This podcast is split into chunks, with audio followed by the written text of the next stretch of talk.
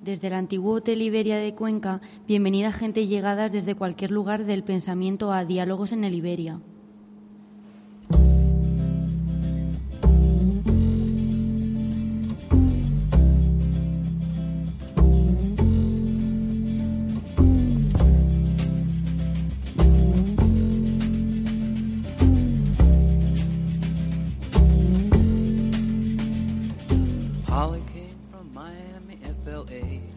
El espejo es una utopía, porque es un lugar sin lugar. En el espejo me veo donde no estoy, en un espacio irreal que se abre virtualmente detrás de la superficie. Estoy allá, allá donde no estoy, especie de sombra que me devuelve mi propia visibilidad, que me permite mirarme allá donde estoy ausente. Utopía del espejo. Pero es igualmente una heteropía, en la medida en la que el espejo existe y tiene sobre él un lugar que ocupo, una especie de efecto de retorno, a partir del espejo me descubro ausente, en el lugar en el que estoy, puesto que me veo allá. A partir de esta mirada que de alguna manera recae sobre mí, del fondo de este espacio virtual que está al otro lado, vuelvo sobre mí y empiezo a reconstruirme allí donde estoy.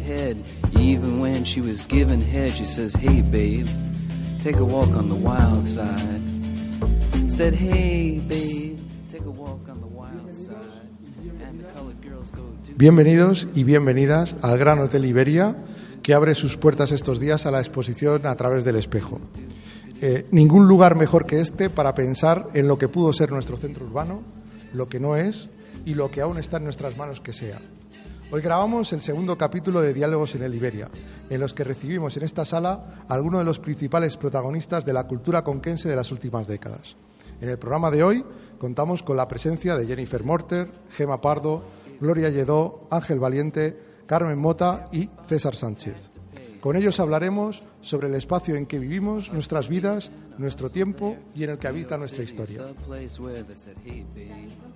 Estos días, con la participación de los estudiantes de la Facultad de Periodismo de Cuenca, que nos mirarán desde el espejo del futuro en un programa que realizaremos con la iniciativa de la demarcación de Cuenca del Colegio de Arquitectos de Castilla-La Mancha, con la colaboración de la Junta de Comunidades y la Universidad de Castilla-La Mancha. Podrán escuchar los podcasts de Diálogos en el Iberia en la página web y en iVoox. Went to the Apollo, you should have seen him go, go, go. They said, hey, sugar, take a walk on the wild side. Buenas tardes. Hoy contamos con la presencia de Jennifer Mortier, ganadora de un premio de la Confederación Regional de Empresarios. Jennifer es una hostelera que presidió la agrupación provincial del sector entre los años 2001 y 2009, que desde hace bastantes años atrás dirige junto a su marido, Antonio Cortinas, la Posada San José, que está situada en el casco antiguo, la cual visitan cientos de visitantes cada año para apreciar la cultura y la tradición de una ciudad tan nutrida de arte como lo es Cuenca. Nuestra invitada declara que la gastronomía es una pasión que la ha acompañado en sus numerosos viajes, entre los cuales a España siempre le ha tenido un encanto especial por su gran variedad. Hola Jennifer. Hola, buenas, tardes. ¿Cuál es eh, su primer recuerdo de Cuenca? La piedra y estaba lloviendo a mares y fue en un, año, no sé, 80, y, ni me acuerdo, en el 74. Y estaba lloviendo a mares, iba con mis padres para volver a Canadá después de haber estado en la costa levantina. Y venimos aquí a visitar unos amigos que había hecho allí. Llovía a mares en octubre y me llevó junto con mis padres a cenar y fuimos a y probamos todo lo más contundente, pues el morteruelo, el ajoriero, el zarajo, la morcilla, el chorizo, lo que no habíamos comido nunca nadie, de verdad, y fue como una introducción muy bestial, por así decirlo, pero luego yo creo que eh, me quedó muy grabada y además me dijeron que tenía que volver. Y después de volver a mi tierra y estar y muy inquieta porque aquello ya no me llenaba, digo, no, no, tengo que volver a España y vine, volví otra vez, pero con la mochila y un billete de ida sola. Y dos mil dólares creo que eran en cheques de American Express. Y a tirar, en el mes de octubre también. Cuando no había turismo, bueno, entonces el turismo era mucho menos de lo que hay ahora. Y fue una experiencia, bueno, eh, increíble, increíble porque era conocer una España que hoy en día pues ya no está. Yo vi las cuevas de Altamira en persona, eh, vi la, en Toledo el entierro del conde Orgaz y se podía tocar con una bombilla delante. Eh, no sé, vi muchas cosas que hoy me alegro mucho de que no están tan accesibles, por así decirle. Pero vamos, fue, además conocí una España en invierno, eh, conocí a través de gente que conocí en ese momento, fue una cosa muy sobre la marcha. Y de verdad que que agradecí mucho ese viaje. Yo creo que son viajes que uno no se acuerda. Hoy en día, a lo mejor viajar sola una mujer o una chica eh, así no es factible, pero se puede viajar de otras maneras, ¿no? Y yo llegué a Cuenca para pasar unas navidades para no estar sola con esta gente que había conocido. Y pasé las navidades y dije, no, tienes que volver en Semana Santa para conocer esto y tal. Pues proseguí viaje y volví a ver la Semana Santa. Y me entusiasmó porque entonces era nada de ver con lo que hay ahora. Estamos hablando del año 74, son muchísimos años. Y mm, lo vi y uy, qué bonito esto. Y luego, claro, me llevaron a enseñar un poquito las hoces y tal, y me acuerdo mucho de la, de la piedra. Y eso fue lo primero que me llamó la atención. Yo creo que el entorno que tenemos aquí.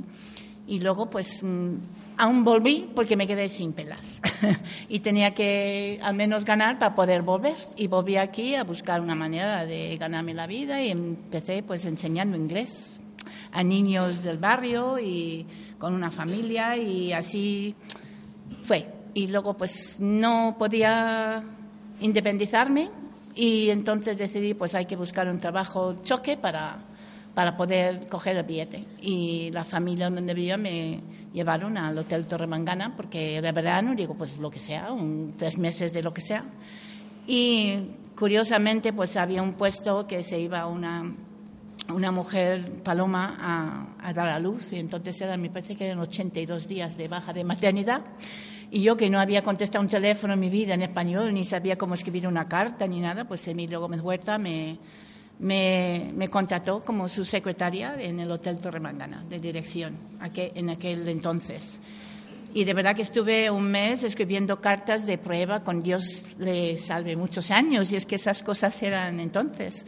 Y fue una experiencia maravillosa y aprendí muchísimo. Y luego esta mujer Paloma pues decidió pues estar con su familia. Entonces estuve ocho años muy vinculada al, turismo de Cuenca y cuando Cuenca no estaba ni en el mapa. Entonces era un trabajo muy bonito, además con Emilio y todo ese equipo del hotel Mangana, que también empezaba y Cuenca pues tenía que crecer y creció y yo pienso que fui partícipe de, una época de Cuenca turísticamente hablando muy importante y se daba mucha importancia a lo que había aquí de, bueno, de naturaleza, gastronomía de entonces, pero también la el empuje de, la cultura es cuando ya estaba el Museo de, las, de, de Arte Abstracto, las Casas Cogadas.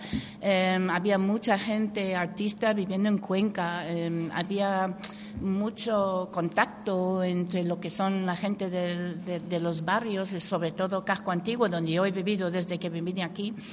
Y, había como una, una un síntesis ¿no? de, toda esta gente que tenía mucha cultura y, y, había viajado mucho y conocedor del mundo con la gente de aquí de Cuenca, pues entonces pues mm, que no habían salido nunca, vamos a ser muy claros. Yo puedo hablar pues eso del barrio, de la gente del barrio. Entonces los, los, hijos no viajaban, se quedaban aquí. Eh, los estudios eran mucho menos accesibles de lo que son ahora por distintas razones.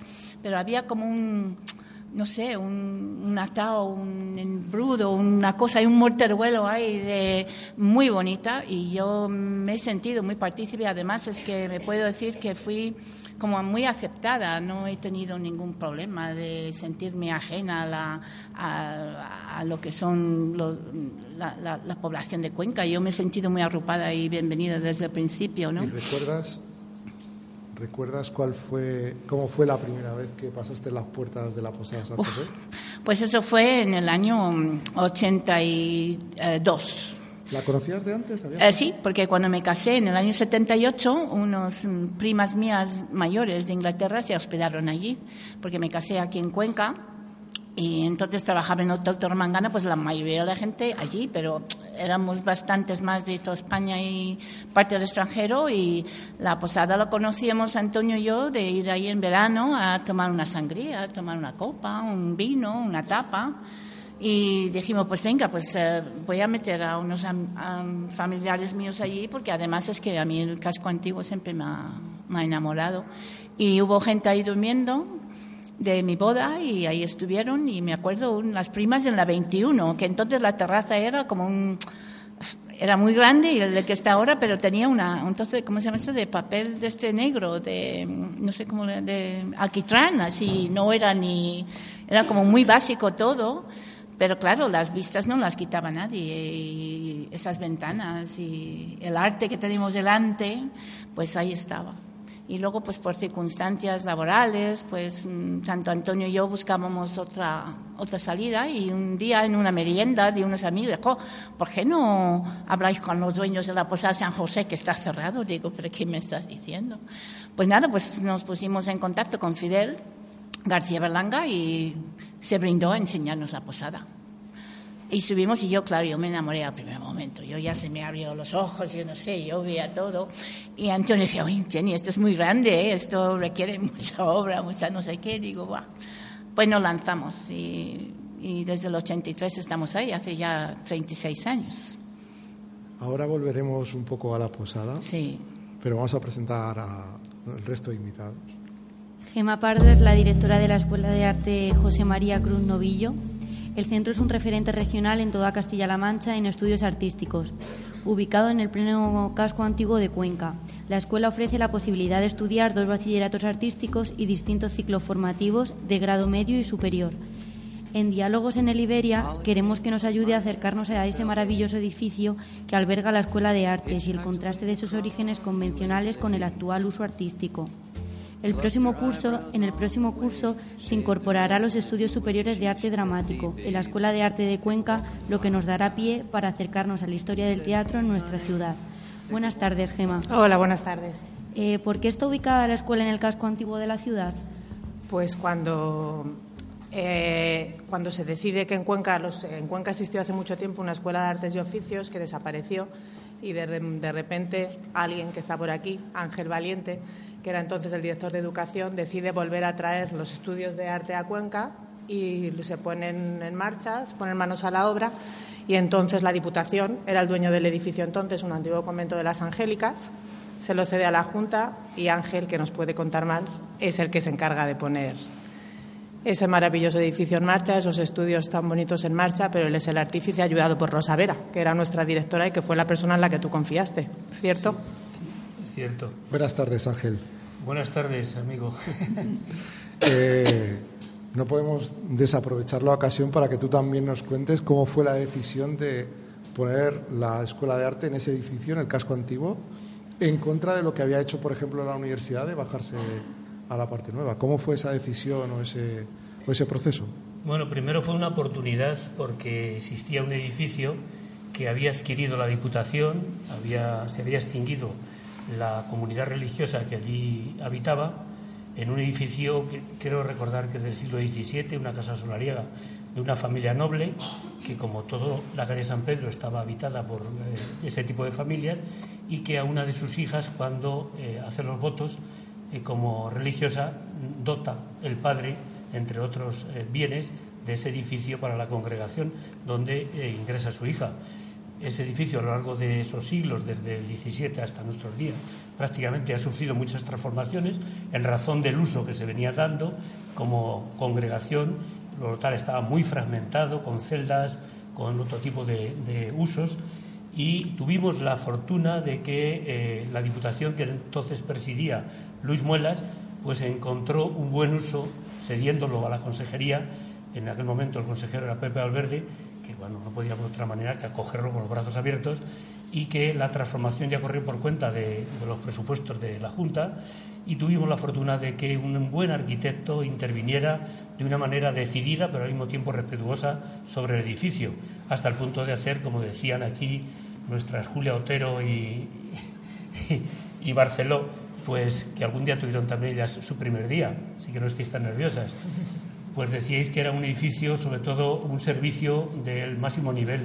Eso me consta a mí también, que en este momento dirige Gemma, y que hemos tenido, la, hemos tenido la fortuna de que ha tenido siempre una buena dirección, unos buenos profesores y que han conseguido un clima excelente, como pocos sitios conozco de la educación y conozco unos cuantos. Y eso es. Eh, pero, pero sí que es una decisión muy arriesgada subirse al casco antiguo, ¿verdad? Bueno, eh, a lo mejor tenía la suerte por mi parte de que me tocó eh, administrar la educación de que antes había sido delegado de cultura. Y eh, yo partía de, de, una premisa de que el casco histórico o lo habitamos con usos o es un decorado de cartón piedra de Hollywood. Entonces, está claro que lo que hay que hacer es incorporar el Museo de las Ciencias, como en su momento José Manuel Martínez tuvo la decisión de hacerlo sobre lo que era la antigua Acrópolis eh, eh, de, los, de los árabes en esa zona tan emblemática de la ciudad para ocuparla y para darle uso y para que no se convierta eso en un cartón piedra que cada cuando en cuando tendríamos que estar rehabilitando para no darle ningún uso. Y por esa razón decidimos que fuera allí porque, primero, la enseñanza no, no se desbordaba por el número de alumnos, por otra parte, era un edificio que eh, entonaba bien con eh, las enseñanzas que íbamos a impartir y por otra parte el tiempo, aunque aquello fuera un, hecho arriesgado, el tiempo creo que nos ha dado la razón. Porque además creo recordar que el primer uso fuera de una vez que eh, se abandonó la congregación religiosa fue un uso para una exposición de la situación de la universidad, ¿verdad? Sí, así es. Y era convento de clausura con sus... Las angélicas, ¿no? Las angélicas, ¿no? Sí, sí. Eh, de hecho, conservamos, hay un aula donde se ve la celda, donde se da acceso a la capilla y donde, donde las monjas, como eran de clausura, escuchaban misa. Eso se conserva en el aula de fotografía. La posada también tuvo un uso religioso. cuéntanos un poquito de. Después de, es un siglo también, de, es un edificio también del siglo XVII, pues fue un palacete, lo que es ahora la posada, más lo de al lado, que es el restaurante, que fue la antigua casa de José Luis Perales, era todo uno. Y eso era un palacete de la familia de los Martínez del Mazo que fue pintor de corte, que fue eh, consuegro de Velázquez. Es decir, que todo ese leyenda urbana que vino Velázquez es cierto. Su hija vivió allí en un tiempo. Y cuando estos señores abandonaron la casa para cambiar de corte, eh, donaron ese edificio al obispado. El obispado le puso de uso de la, escuela de, de, los niños cantores de la catedral de los Seises. Y nosotros aún conservamos las celdas, que es la planta de arriba que está encima de la entrada, que son em, habitaciones que, que, ofrecemos, pero con baño compartido, esa planta. Luego todo lo demás, claro, tiene todos los, los servicios necesarios y preciosos y habitaciones con vistas, terraza y tal. Pero esas habitaciones eran las celdas de los frailes. Y curiosamente, cuando estuvimos haciendo una obra de las, no, las segundas o las terceras, en la habitación 23 mm, salieron cuando, cuando picaron las cayolas salieron como pintadas, eh, graffiti de los niños que habían estado ahí ingresados eh, del este y con juegos de, mm, ¿cómo llamáis esto? Del ahorcado y todo eso ahí en la, en, la, pared. Y, y, luego últimamente se ha publicado un libro de la última em, última tanda de niños que de los años 50, pero eso ha sido niños cantores de, desde el siglo XVII, han pasado por ahí. Es decir, que en Casco Antiguo, claro, la iglesia era propietaria de mucho edificio, ¿no? Y eso era cultura, la, iglesia proponía cultura a su medida, pues de, muchas maneras, ¿no? Pero es curioso que los vínculos de, muchos edificios tienen un, hilo común. ¿Mm? A mí me sorprende mucho, Jenny, y yo creo que a todos los arquitectos, porque creo que, que, tu posada es uno de los lugares favoritos cuando cualquier arquitecto o cualquier conocedor o valedor de la arquitectura visita nuestra ciudad. Pero sorprende mucho que vosotros habéis conservado íntegramente la, la tradición, el estilo antiguo. Hemos pasado por distintas épocas en las cuales estuvo muy de moda hacer otras cosas, operaciones como más lustrosas. Vosotros, sin embargo, respetasteis, respetasteis la dignidad y cuando yo, eso a mucha gente le he comentado, pues ella es canadiense. Qué curioso, ¿no? Que lo que incluso nosotros muchas veces hemos limpiado, hemos dejado no ver de lo que se ha sido, tú si tuvieses clara conciencia de que tenía que permanecer. Y yo muchísimo, desde el primer día que pisé la posada digo, oh, ¿qué? Porque además de ser canadiense soy inglesa también, ¿no? Yo nací en Inglaterra, mi familia es inglesa, soy, mis padres emigraron a Canadá, es decir, que hay una, un proceso de inmigración yo aquí porque quise. Pero inglesa es de casa de mucho cachivache, de limpiar el polvo todos los domingos, de todas las cosas, porque es muy típico, ¿no? Y dije, yo no, yo no quiero eso. Y aquí he encontrado un sitio donde no hay que poner nada. Es decir, las paredes en sí son suyas y lo que le cuelgas, porque por la posada hemos tenido exposiciones, hemos hecho eventos y cualquier cosa que la, la, posada lo arropa, ¿no? Igual que a sus visitantes, eso es, lo arropa. Es decir, que puedes poner una cosa de, de, los años decadentes de París o Peacios y tal, y queda bestial. Eh, una exposición de Carlos Inda, el primo de Bonifacio Alfonso, eh, eh, hace año y medio, todo moderno y, quedó impresionante. Es que esas paredes se prestan, entonces en cuanto más vacías mejor, porque ahí la gente ya puede pensar lo que quieran colgar, su recuerdo, porque el que nos visita entra en la posada y encuentra lo que hay, entonces su, su aceptación de lo que vea o su asimilación de lo que ve, ahí cuelga su recuerdo. Yo no sé, no sé si eso se puede entender, pero... Me gustaría la opinión de los tres. Eh, de Ángel, de Jennifer y de Gema, al respecto del uso del espacio público que tenemos en el casco antiguo. Jennifer, lo estás viviendo diariamente.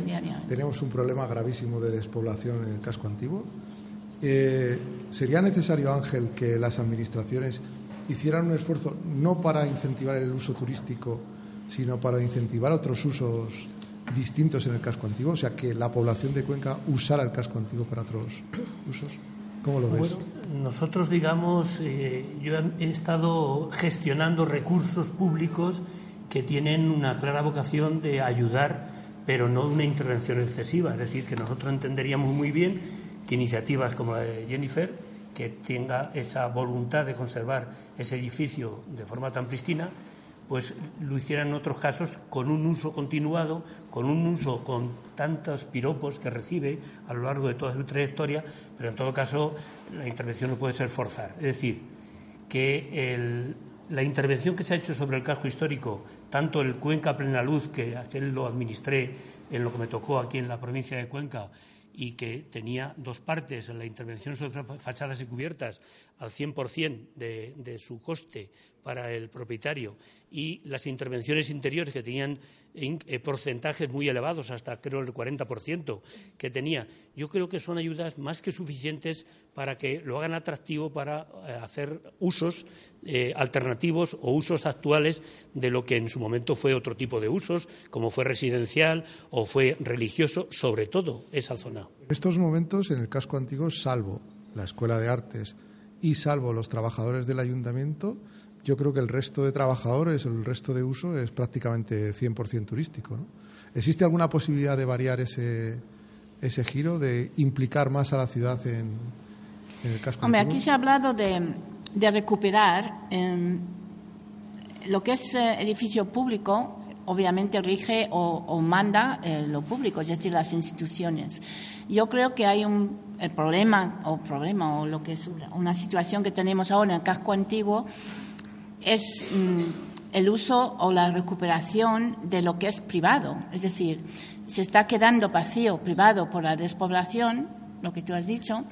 Em, arriba, gente mayor, somos hoy, seremos menos, porque los que son muy mayores ya faltan. Es que es curioso eh, viviendo en lo que es ese barrio, pues ahora faltan muchos abuelos. Es que, y es cierto esto. y pues los que vivimos en el barrio y nuestros hijos han jugado en la calle y tal, notamos eso, de que, faltan abuelos. Falta mucha población autóctona viviendo. Pero es que ya faltan, es decir, y luego ya los hijos, que son la siguiente generación, mm, muchos ya se han ido, porque no es un barrio cómodo para vivir, ni nos han, eh, ni nos han facilitado nunca. Eh, la, la, convivencia em, de día a día, es decir, no sé si me explico bien.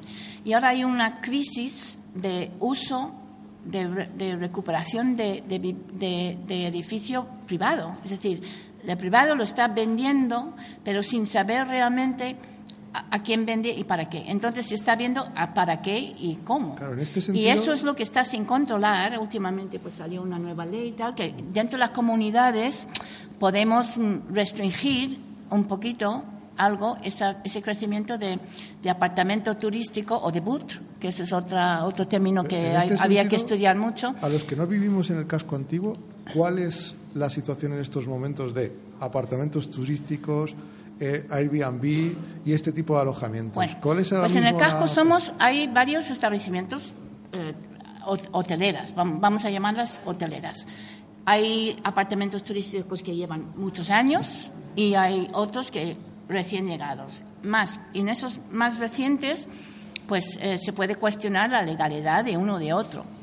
Yo no soy quien cuestionar. Pero en estos momentos, eh, plataformas, plataformas como Airbnb están actuando en el casco histórico. Por supuesto, por supuesto. Y, solamente tienes que abrir la, plataforma, pero no solamente Airbnb, es Booking también ha pasado a reservar apartamentos. Pero es que curiosamente hace muchos años cuando empezó, empezaron las plataformas digitales, cuando queríamos meternos en establecimiento hostelero, lo primero que nos preguntaron o nos pidieron era mandar una copia por fax de la, de la, del permiso de apertura, la licencia. Y dudo que ahora mismo esta plataforma, que ha sido la gran pelea que han tenido en Barcelona y tal, que mire usted, es que me parece muy bien que lo publique, pero tiene que tener tiene que estar legal. Yo no tengo nada, además todos tenemos derecho a, hacer una, una, forma de vida y, emprender y todo. Yo también fui emprendedora, mucho, pero pienso que hay una forma de hacerlo al menos correcto, porque luego está el futuro. Es decir, tiene que ser sostenible, tiene que poderse mantener, tiene que haber una economía que haga, que llegue a todo el mundo. Lo que se ve también, por ejemplo, en el casco, que lo oigo todo el día porque mi, mi despacho da a la calle y oigo con los trolleys y pasan por mi puerta. Digo, ya no vienen aquí. Y dices, madre mía de mi vida corazón, si por aquí no hay nada. Pues sí hay. ¿Cómo afecta, ¿Cómo afecta a la vida diaria del casco antiguo? Pues yo también vivo arriba y en muchos, en muchos casos puede llegar a, a, molestar mucho, porque el que viene de paso está de paso y no tiene un horario y si la gente arriba somos más bien mayores, pues en las comunidades, en los pisos son muy entremetidos todos y ha habido muchos problemas de, de convivencia, por así llamarse. Sí, sí, la hay, sí. ¿También se concentra en el fin de semana y época estacional? Claro, claro, por supuesto. Pues Semana Santa, fines de semana, puentes, sí, claro que está. Pero todo eso es aceptable, ¿eh? Yo no, pero hay que, hay que al menos regularlo y hacer para que no se pierda que no se convierta en cartón piedra. Es que yo me fui hace muchos años a Brujas cuando tenía 16 años y me acuerdo de muchas cosas. Y luego volví con la COE a un viaje de negocio y tal, a Bruselas y fuimos a visitar. Y digo, madre mía, si esto es, cartón piedra, no vive nadie. Sí, un comercio precioso, restaurantes estupendos, pero a las 8 de la tarde Sí, y bueno... no eh, quisiéramos ver eso, ¿no, Carmen? No quisiéramos, pero es cierto y por lo menos el casco antiguo tiene la suerte de que ser patrimonio de la humanidad también es receptor de múltiples ayudas para al menos convertirlo en un bonito decorado. En contra de lo que estoy, por supuesto. Sí. Pero en la zona de la ciudad en la que estamos actualmente, el problema de despoblación lo vivimos exactamente igual. igual. Hemos hecho una ciudad para el doble de habitantes de los que somos en las dos últimas décadas. Mm. Y eso nos está pasando factura. Estamos en un edificio con tres plantas vacías encima de nosotros. Mm. Enfrente tenemos sindicatos que también están vacíos y que pretenden mudarse a una ubicación en la ronda oeste. Eh, detrás está la caja de ahorros también con varias plantas vacías. La comisaría en estas inmediaciones también pretenden llevárselo a uno de los nuevos barrios. Eh, se veía venir y, los expertos eh, esto ya lo, ponían sobre la mesa cuando las cosas se hacían así, pero crear ciudad sin estar basados en necesidades demográficas reales iba a traer esto. Con lo cual, efectivamente, requiere estos tiempos más que nunca de, políticos y de administraciones públicas con más ingenio que nunca, porque es una imperiosa necesidad volver a dotar de funciones aquellos edificios que antes las tenían. Mm. Gemma, quería saber cómo viven los estudiantes del estudiar en el casco antiguo. Pues yo creo que somos unos privilegiados, porque cuando decía ella es verdad que no es un acceso cómodo, los transportes no nos lo ponen muy fácil, pero luego entras a la escuela y se te olvida todas las incomodidades, porque eh, el edificio es precioso, por fuera lo dejaron como está y por dentro fue una reconstrucción muy acertada. El clima que se vive allí no tiene nada que ver con un instituto normal, somos como una gran familia, muy buena relación alumnos-profesores y es que, claro, es un centro donde se imparten enseñanzas artísticas. Y eso, yo que soy de inglés, para mí fue un descubrimiento. Los alumnos tienen una sensibilidad que no tienen en otros centros. El profesorado tiene una implicación, entonces es una felicidad. Y yo, por ejemplo, lo del casco, siempre digo, cuando tú llegas en septiembre al casco y ves a todos nuestros alumnos en la plaza, es que da una alegría, porque es verdad que el casco es precioso, pero es muy turístico, luego allí nadie sube, es muy incómodo, pero nuestros alumnos le dan un toque ahí joven y alegre que es, está muy bien estudiar en la Escuela de Arte. Muy bien. Eh, Ahora nos toca volver un poquito para atrás, vamos a volver a hacer historia, a hacer un poquito movimiento Remember y me gustaría que Jennifer nos contase un poco momentos y personajes de la posada. Haznos un poquito, ponnos un poco los dientes largos de buenos momentos que, que ha pues, vivido la posada. Mira que son 36 años ¿eh? y la memoria ya empieza, las neuronas ya no se multiplican igual. pero ¿qué personaje te ha hecho más ilusión de que pasara a las puertas? Pues personajes.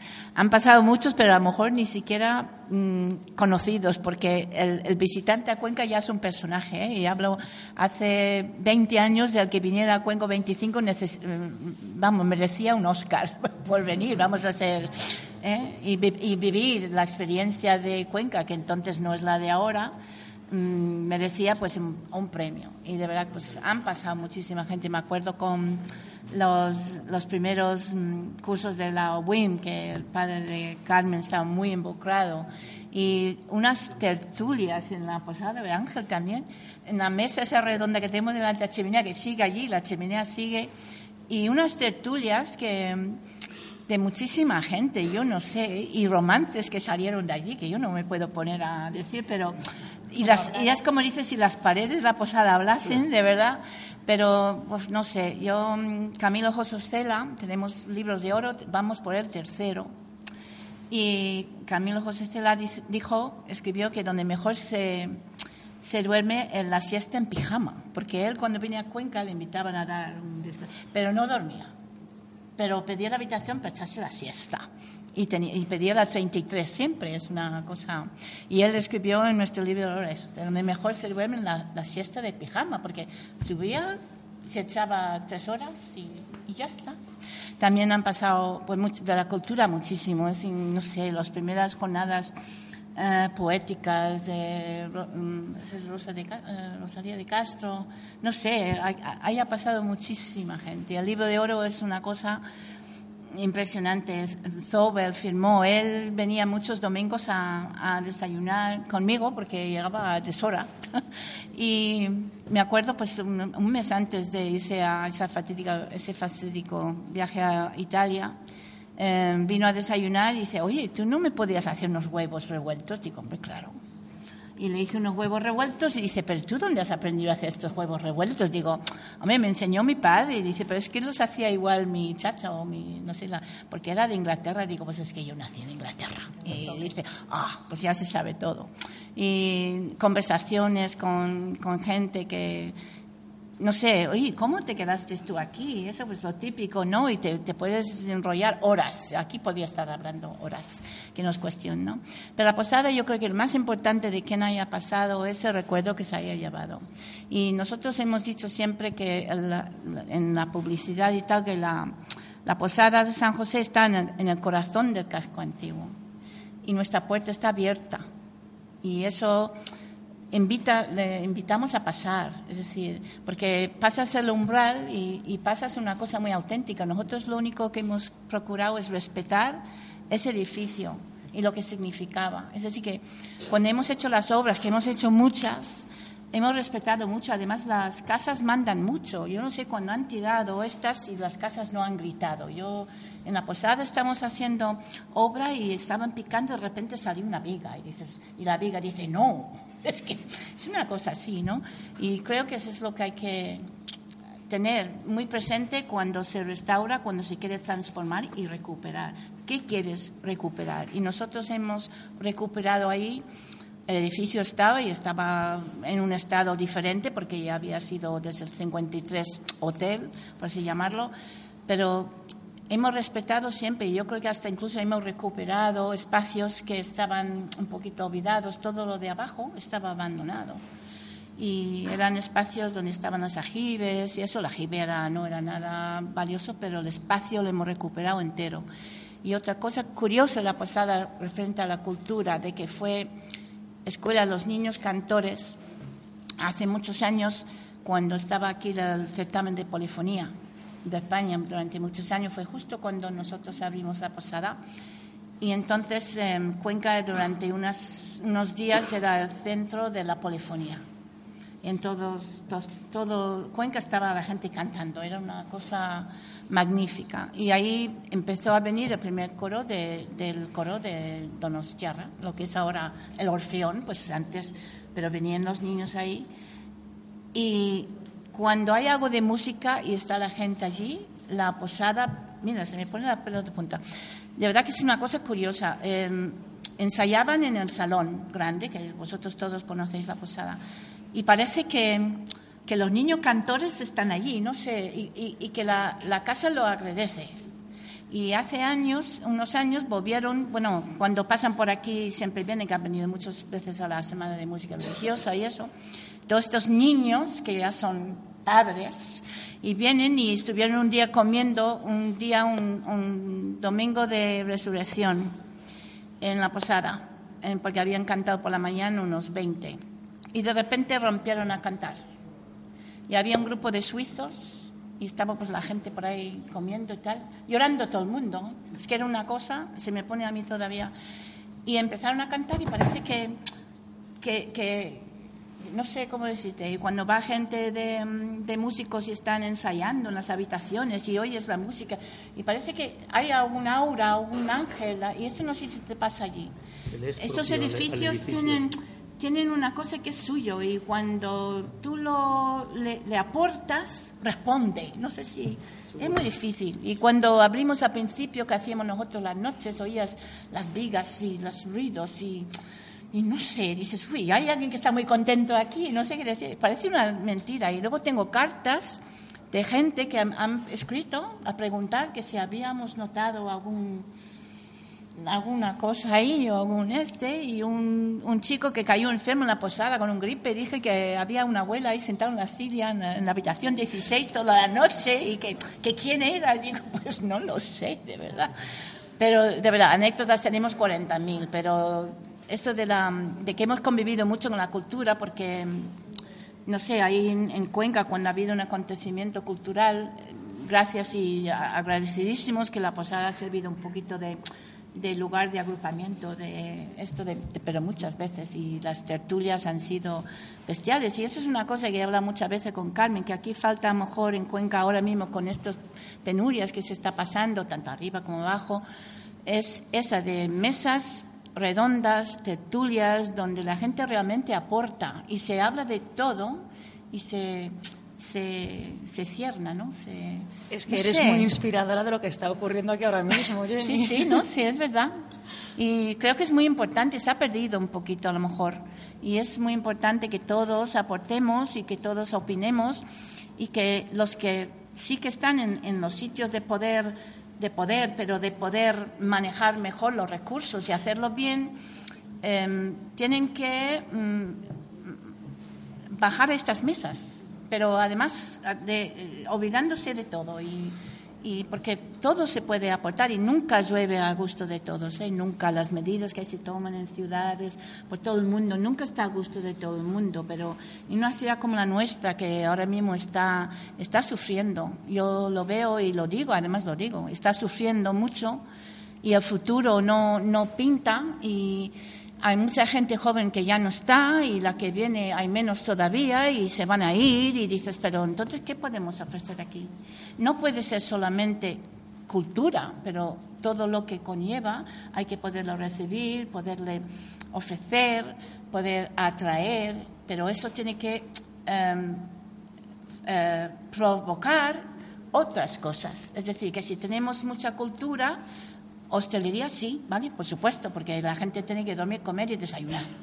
pero luego eso puede dar lugar a, pues, vamos a ver, este edificio, pues también lo podemos hacer otro uso, no necesariamente cultural, pero podemos hacer, no sé, una pequeña empresa de mm, software, yo no sé. Pero aquí tiene que venir algo, pero tiene que haber un punto de atracción primero que, que, lo, que lo provoque, pero lo tiene que provocar ya, como un estallido, porque está muy grave. un, electroshock, un electroshock. Como aquí en, en Diálogos en el Iberia queremos escuchar lo que se habla de un día a otro, en la primera sesión de diálogos en el Iberia el lunes, hablamos mucho de teatro. Entonces queremos hacer una segunda parte de, este diálogos en el Iberia de hoy dedicado al teatro. Vamos a hacer una pequeña pausa musical de un minuto, nos ubicamos y continuamos hablando de teatro.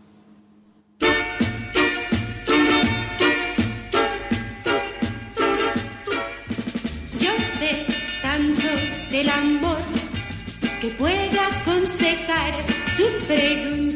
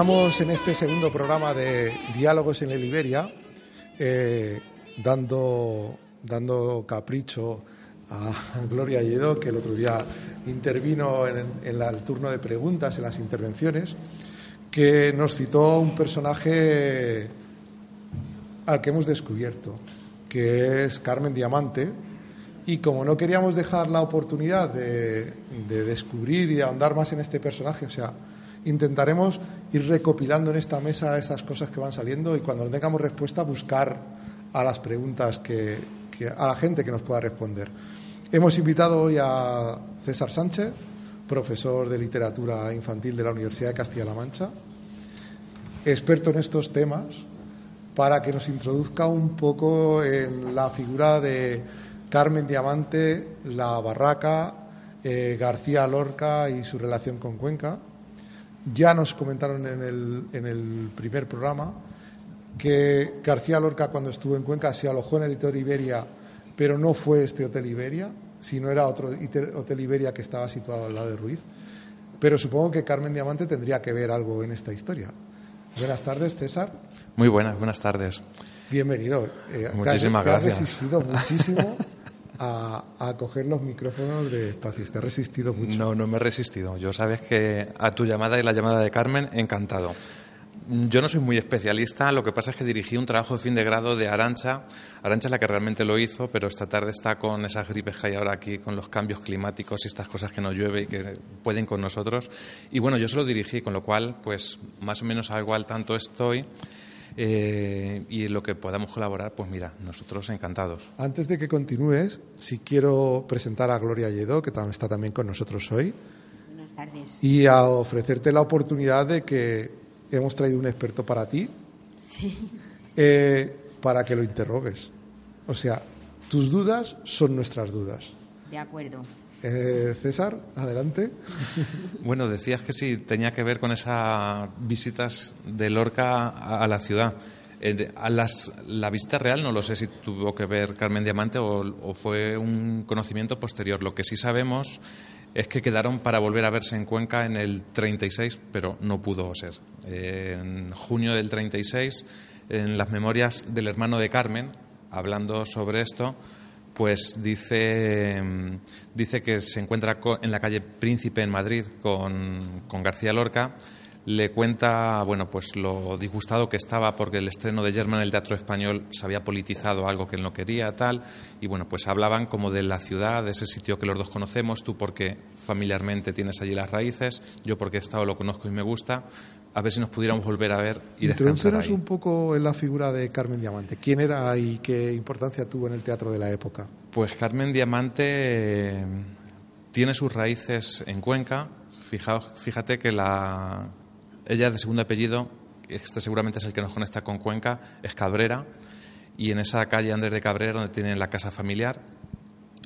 Eh, entre sus viajes a Valencia, a Madrid, su padre era como director general de carreteras de aquel momento, no sé cuál es el nombre exacto del organismo, pero con ellos viajaba como menor que era de la familia, eh, según iban cambiando de ubicación, con el cambio del gobierno en la guerra de Madrid a Valencia, pues lógicamente tiene que ir también a la familia a Valencia. Y en algún momento, ella estudia filosofía y letras en, la, en Madrid.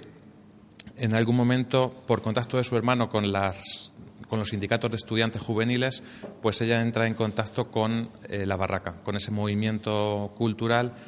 Se discute mucho todo el tema de si había si participaba mucho la mujer como actriz en la compañía o era otro papel. Ella en, las, en sus memorias y en alguna entrevista, en algún escrito que Ángel Luis Mota eh, escribe en la revista Retama, pues habla y recuerda cómo, bueno, pues en realidad en La Barraca parece que era un trabajo muy colaborativo en el que no tú eras el actor principal, la actriz principal, sino que habla cómo el conductor interpretaba un papel, cómo los que se encargaban más de decorados interpretaban otros, bueno, pues hay un poquito de todo. Y ella en sus memorias sí recuerda el, cómo la sociedad no abría muy bien la puerta a la mujer como actriz en este tipo de compañías y como, por ejemplo, Lorca, en la primera actuación en Burgo de Osma de la Barraca, sale a presentar esa obra acompañado de una mujer, como para decir eh, es igual de importante y ella va a presentaros la obra. Claro, estamos esas misiones de la Barraca era un medio rural que a veces no compartía pues todo ese elemento más abierto que podían tener los propios miembros y los propios directores o el propio gobierno que manda hacer la barraca. Ahí nos encontramos a Carmen Diamante dentro de esa compañía de la barraca, con esa relación con Lorca. No hemos sabido encontrar qué papel representó. Sí la encontramos en programas de mano eh, representando, creo que El Caballero de Olmedo eh, y alguna otra obra, pero dentro de un reparto en el que no hay un reparto de este personaje por esta actriz o este personaje por este actor, pero sí hay, eh, organizando y colaborando. Esa es la Carmen Diamante, sí. Ella siempre, eh, ella siempre contaba que ella hacía absolutamente de todo, desde mm, ayudar a, hacer, el equipaje, a montar los telones, y que luego hacía pequeños papelitos, decía ella, pero que, sobre todo que, que, era un trabajo muy de, de que todos hacían de todo. Sí y que ella, pues eso, que, que, copiaba cosas, que soplaba, que hacía de apuntadora, que hacía de todo. Porque después de la guerra, eh, Carmen Diamante volvió a Cuenca, vivió en Cuenca. Siempre. ¿Sí? Sí, yo creo que después de la guerra ya, bueno, eh, Pepe estuvo en prisión una temporada larga y luego ya pues eh, ella se quedó con sus hijos y, y, vivió siempre en Cuenca. Y luego fue muchos años, fue, mm, a ver, presidenta de la Asociación del Cáncer en Cuenca, que también mm, pues, montaba mm, tertulias y hacía sus test para, para que la gente conociera más los problemas ya de la enfermedad. Y luego, sobre todo, pues el, el matrimonio era pues que tenían las puertas de sus casas abiertas sobre todo pues de la de Andrés de Cabrera y luego de la de, la de la en verano la, la casita de la playa que tenía la barca que tenía y entonces ahí pues todo toda persona que venía a Cuenca pues pasaba lo acogían. Allí tenía muchísimo por las tardes en verano Antonio Saura pero nos contaban también pues cómo cuando había venido el pintor Wilfredo Lama Cuenca era íntimo amigo suyos tenían varios eh, cuadros entonces, pues contaban siempre estas cosas, lo de Lorca, lo de la barraca, lo de cómo participaban. Y luego, pues cuando ya se iniciaron las aquellas semanas de teatro en que, sobre todo, Mari Carmen, Ángel Luis Mota, pues ellos colaboraron también un montón, no se perdían sesión, prestaban cosas. Contarnos, contarnos un poco cómo eran esas semanas de teatro. Estamos hablando entre los años 74 y 79. Contarnos un poco cómo eran esas. Bueno, pues, pues era una semana en que Cuenca entera era teatro. Eh, que pasaron por Cuenca pues los grupos más importantes de ese momento de teatro independiente que tenían colas y colas en Madrid yo no sé cómo hicieron para traerlos pero aquí actuó Castañuela 70, Tabanoles, Joglars, eh, tal, y, y, era increíble, porque luego ven, aparte había otros grupos que estaban todo el día en el parque cuando salían los niños de las escuelas, en la calle, iban con los, con los tamborileros. todo, todo, era teatro. Y luego por las tardes no había teatros ya, pero, pero las sesiones de teatro pues eran en el Zúcar y sobre todo en la Avenida, que era también el cine aquel. Que eran cines, pero... En esa época da un poco la impresión de que el arte, los pintores abstractos se comieron a todo, o sea, han, han, perdurado el arte abstracto, pero el resto ha quedado como un poco en segundo plano, ¿no? ¿Cómo? Que eh, estamos hablando de unos años en los que coinciden con el, Museo de Arte Abstracto y parece que la historia de Cuenca ha quedado los artistas del Museo Abstracto, pero todo el resto de movimientos culturales parece que ha quedado un poco en segundo pues plano. Estos cuatro o cinco años o seis de lo del teatro fueron increíbles. Y bueno, yo creo que algo quedó, porque luego, pues por ejemplo, eh, Cristian Casares, que estaba en, en, Los Goliardos entonces, pues volvió a Cuenca también después de muchos años, hizo lo de Cómicos del Carro, que también fue una cosa espectacular. Y, y, mucha gente de Cuenca se involucró, los alumnos de magisterio que crearon un grupo buenísimo, Juan Carlos, Charlie. ¿Y por qué? Pilar, hicieron obras preciosas y, Somos una ciudad de teatro y ahora mismo hay muchos grupos de teatro, hay muchas escuelas de teatro. Ahora nos vamos a venir a la actualidad, porque tenemos muchas cosas de actualidad que, de las que hablar sobre teatro. Pero una cosa muy interesante y que creo también problemático es la falta de salas de teatro. Tenemos el teatro auditorio, pero no es, como nos ha dicho, nos dijo el lunes el propio primer director del teatro auditorio, estaba pensado como auditorio, no tanto como teatro, pero en realidad necesitamos una sala, no tenemos ninguna sala entre 200, 300 butacas que sería lo ideal, ¿no? Eso indispensable, me parece. En esos, en esos tiempos, ¿cuántas salas disponían de un espacio escénico para...? Realmente teatro, teatro no era ninguna. Era el cine Sucar, que se convertía en teatro, lo hacían los carpinteros, estos que había bajando la vía, pues eh, ponían tramoyas y tal y luego en, esta pero sí tenía sí tenía un espacio escénico no sí sí tenía pero pero como funcionaba tampoco cada vez que funcionaba teatro pues el mundo era el carpintero que, que subía y, tenía que hacer pues muchos preparativos y una cosa que, que era complicado. Y luego también en aquellas semanas se puso pusieron también en, el, eh, adaptaron como escenario lo que era la pantalla del cine Avenida, grande. Y se llenaba, pero se llenaba totalmente. Porque además en Cuenca hay mucha afición al teatro también, ¿no? Eh, no hay, no sé si existe la posibilidad de que, o habéis oído hablar, Carmen, algún espacio escénico que pudiera rehabilitarse como un teatro o una pequeña sala, porque es cierto que fue una pérdida, está muy bien que esté manco, pero es un poco pérdida tener perder un espacio escénico en el centro de la ciudad. Y han sido muchos los espacios escénicos que se han perdido, sobre todo en el centro de Cuenca, desde bonitos teatros modernistas que han sido sustituidos por edificios con menos interés arquitectónico, hacia salas, efectivamente, que a lo mejor su finalidad no era ser teatro, pero donde sí se representaban teatros. Bueno, pues quizá estábamos hablando de la necesidad de ingenio para revitalizar tanto el casco antiguo como el centro. Posiblemente esta sea una función bastante adecuada al centro de la ciudad. Eh, se incorpora en nuestra mesa eh, María Jesús López Bermejo, que nos va a hablar de las obras de teatro de Cruz Novillo, de, la última, en especial la última que se llama La Última Vez, eh, y sobre todo de esa gran labor. Estás en representación tuya de la obra de Cruz Novillo, pero también de otros grupos escénicos, teatrales, que tenemos en este momento en la ciudad, porque hay una vida intensa de teatro. Efectivamente. Bueno, yo también es cierto que ya tengo unos años y, recuerdo todo lo del el movimiento de los cómicos del carro. Fueron mis primeros comienzos con el grupo del Colegio Menor, que también había un, en el Alonso de Ojeda había un buen grupo. Vamos, mi marido, que ahí lo conocía haciendo teatro, pues ya viene de entonces. Y nuestra afición del teatro, pues gracias a todos estos grupos que han ido manteniéndose y ahí, de ahí han salido actores que, tenemos como, como Rafa Núñez o Castillejo, todos los actores que ahora hay, bueno, bueno, y muchísima más gente. Entonces, bueno, realmente yo en, el, en la Escuela de Arte eh, se pone en marcha un bachillerato de artes escénicas, música y danza en el, en el año 2009 y nos juntamos ahí una serie de personas que somos muy aficionadas al teatro, la profesora de lengua, yo que soy profesora de música y tenemos la suerte también de contar la colaboración de, artistas plásticos, de audiovisuales, en fin, que montamos ahí un, un tinglao eh, empezamos con muy poquitos alumnos, pero poco a poco se ha ido haciendo más hueco. Esto también es cierto que nosotros, lo que estáis comentando del espacio escénico, es, mm, contamos siempre con el auditorio que nos presta sus salas, pero no es el sitio. A veces pensamos que podíamos hacer unas cosas más pequeñas en salas más pequeñas,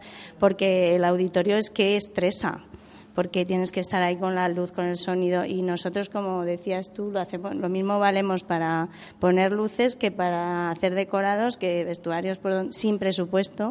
O sea, lo que sí que hemos hecho son obras mm, precisamente hemos rescatado alguna del teatro independiente, como el retablo del flautista, pero con cero presupuesto. O sea, con la imaginación y la implicación de los profesores que tienen muchísima creatividad. Habéis hecho unas obras de mucho nivel, muy reconocidas. Sí, bueno, la verdad es que... no. Cuéntanos eh, el montaje de la última vez o la gente que no haya conocido o los últimos montajes, la gente que no lo hayas visto. Cuéntanos un poco el trabajo. Hay muchos que incluso pues han recibido premios de... pues ponte medallas. Pero bueno, yo qué sé, yo eh, recuerdo mucho, muchos, es que son muchos que hemos, desde de obras clásicas, de, de Güero, Bodas de Sangre, de Lorca, que siempre hemos intentado incluir la música en directo, la fundación, hemos estrenado obras de autores conquenses, he recuperado este retablo el flautista llevó el premio nacional, eh, llevando música en directo todo con muchísimo esfuerzo porque de todos los compañeros. Y sin medios y sin medios. medios. ya te digo que con las cajas de cartón que nosotros parecemos los de las cajas de cartón. Pero bueno han salido cosas muy chulas que, que yo creo que con mucha originalidad eh, en cuanto a las escenografías. Y bueno buena intentando nuestra dirección con mucha con mucha afición más que nada. Y la última vez pues es una obra que se nos ocurrió el año pasado. Eh, hablando con los alumnos, se trata de todo el tema de la violencia de género. Y entonces intentamos conjugar en esa obra música, danza, canto, cantautora, eh, dos obras de teatro de dos autoras, textos también de, originales, en fin, un revolutum ahí que, que luego quedó as flamenco, yo qué sé, ha quedado muy bien, la gente le gustó mucho y, creo que llegamos al corazón de la gente que lo veía, incluidos los niños, los chicos de, la, de los institutos, porque nosotros siempre hemos trabajado mucho también para los institutos en, el Festival de Música en las aulas, siempre que hemos podido intentar llegar al público joven y crear afición. Esta es una pregunta para los dos, eh, para Gema y para eh, María Jesús. El próximo curso eh, se instala en Cuenca en la Escuela Superior de Arte Dramático de Castilla-La Mancha. Eso han dicho. Es un, supongo que es un reto monumental. Inmenso. Y también yo creo que es una gran oportunidad para la ciudad contarnos un poco cómo está el proyecto, si, cómo afrontáis este reto. Lo interpretamos como un gran halago porque es darle continuidad a todo este trabajazo que hacen, porque ya son muy humildes, pero es que me gustaría que es que no hay nada, o sea, no tienen absolutamente nada. Hay alumnos que van a ensayar los pobres cuando pueden, ellas quitándose su tiempo libre, ningún tipo de ayuda. Uno que pinta el decorado, el otro un gran esfuerzo. Entonces, cuando nos anuncian que van a que van a poner los estudios, nosotros lo vemos como primero un premio a su trabajo y una continuidad a toda esa tradición que ellas están imponiendo en la escuela. Pero bueno, ahí está el proyecto. Ahora vamos a esperar a que lo pongan. Tienen que solucionar un problema de espacios grandes. Ya les hemos sugerido que el edificio de al lado está en venta, que lo pueden adquirir para ponerlo es que ahí. Así precisamente se otro edificio. Sería ideal por, porque que no se lo lleven fuera del casco. Porque estamos diciendo eso. Entre semana se ve movimiento en el casco, entre otras cosas por nosotros. Porque hay veces que bajamos y por la tarde no hay casi nadie. Por cierto, aprovecho para decir que también hay un coro, por si alguien se quiere apuntar.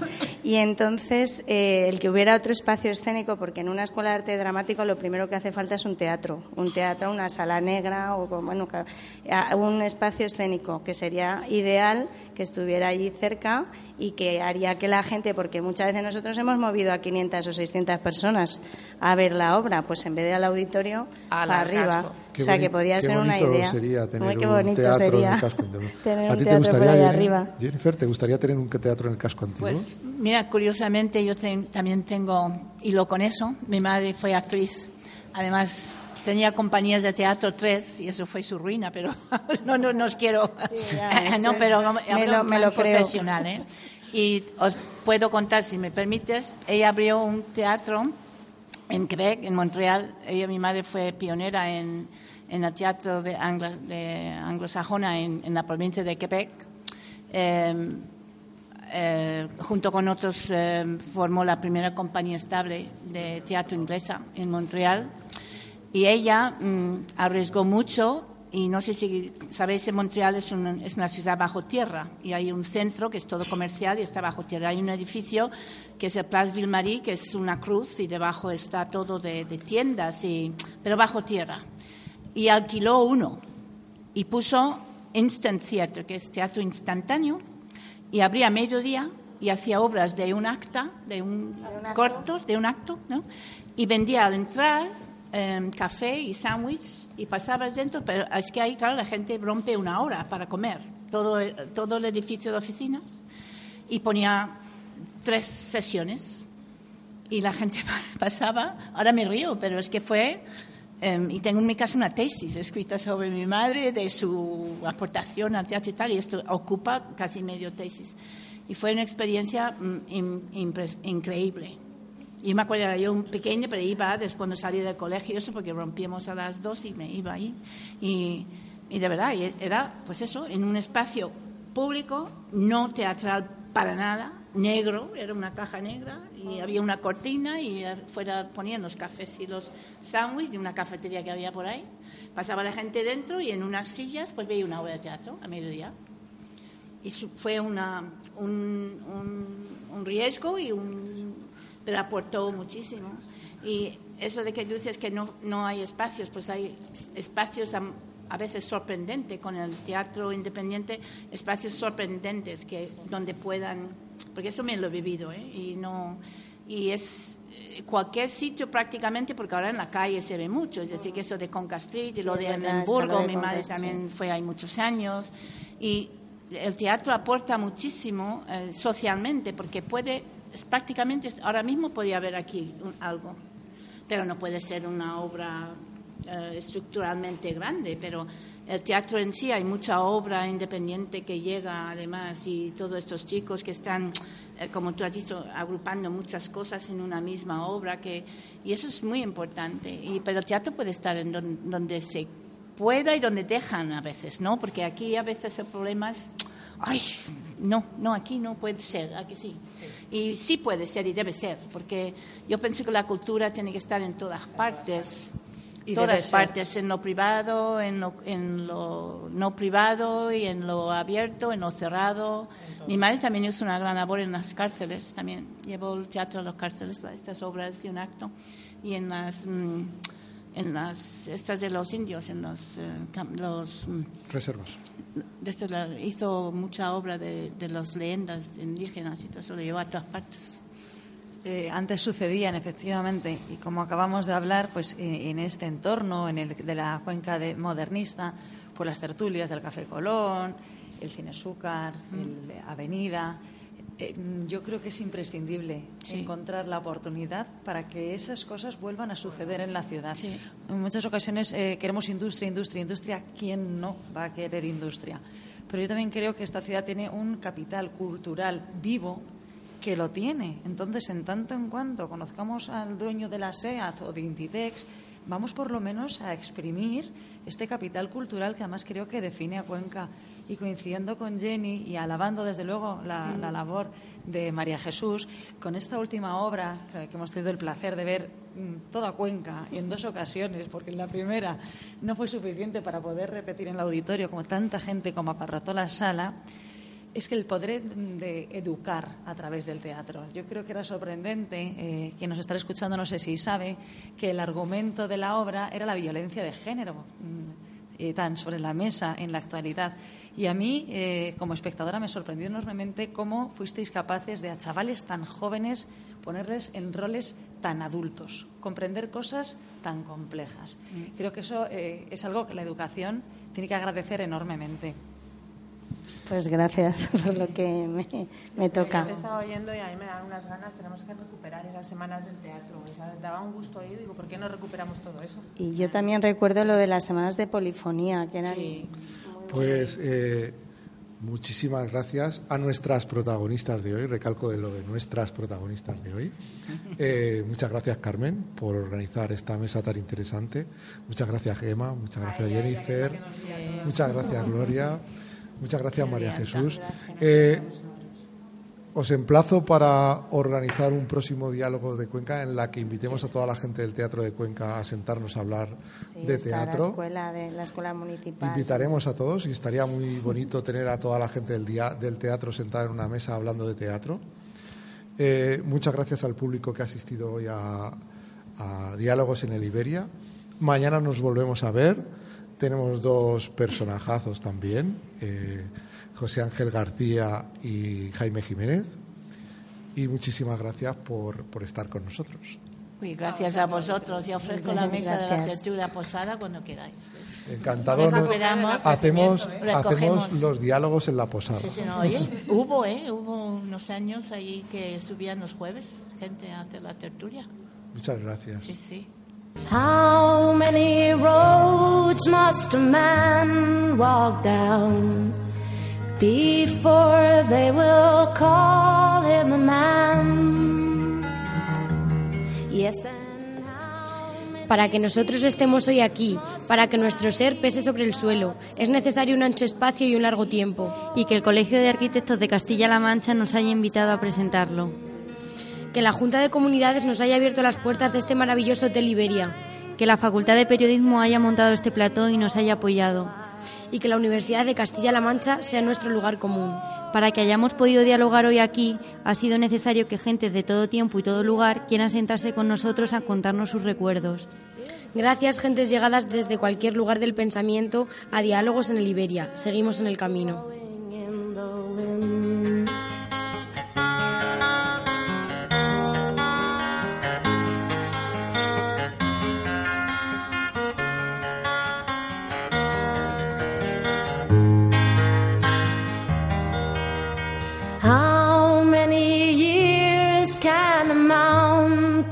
exist before it is washed to the sea.